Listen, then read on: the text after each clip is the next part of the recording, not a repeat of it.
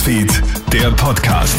Hi, Tamara Hendrich bei dir vom Kronhit Newsfeed. Ich melde mich mit deinem Nachrichtenupdate für den Feiertag. Sieben von zehn Österreichern, die heuer einen Sommerurlaub machen, verreisen mit dem Auto.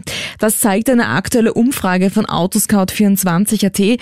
Trotz der hohen Spritpreise ist der Pkw damit ganz klar unser Urlaubsverkehrsmittel Nummer eins, gefolgt von Flugzeug und Bahn. Erstaunlich, vor allem die junge Generation, die allein schon aus Umweltgründen gerne per Zug verreist, macht heuer lieber Urlaub mit dem Pkw.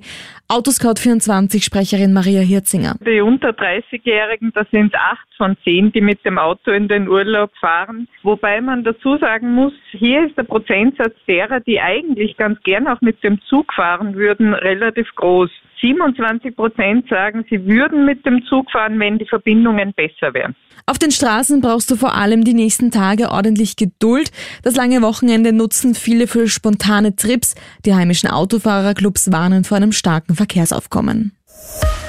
Die Entscheidung ist gefallen. Die Indexierung der Familienbeihilfe in Österreich ist rechtswidrig. Dieses Urteil verkündet heute der Europäische Gerichtshof. Die Indexierung der Familienbeihilfe war ja ein Prestigeprojekt der ersten türkisblauen Regierung, bezieht ein in Österreich arbeitender EU-Bürger Familienleistungen, so werden diese an das Land angepasst, in dem die Kinder leben. Konkret bekommt man mehr Geld, wenn die Kinder in Irland leben, aber weniger Geld, wenn die Kinder in Rumänien leben. Diese Regelung verstöße gegen das Unionsrecht, so so der Europäische Gerichtshof, Österreich drohen nun Nachzahlungen.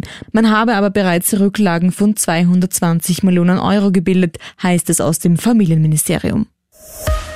Der ukrainische Präsident Volodymyr Zelensky wird an den Gipfeltreffen der G7 und der NATO teilnehmen. Das gibt er gestern Abend auf Twitter bekannt. Ob er zu den Treffen persönlich anreist, ist noch nicht bekannt.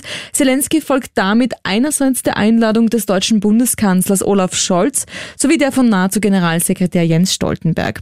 Die Verteidigungsminister der 30 NATO-Staaten treffen sich heute schon. Bei den Gesprächen wird es um die Verstärkung der Ostflanke durch zusätzliche NATO-Truppen gehen.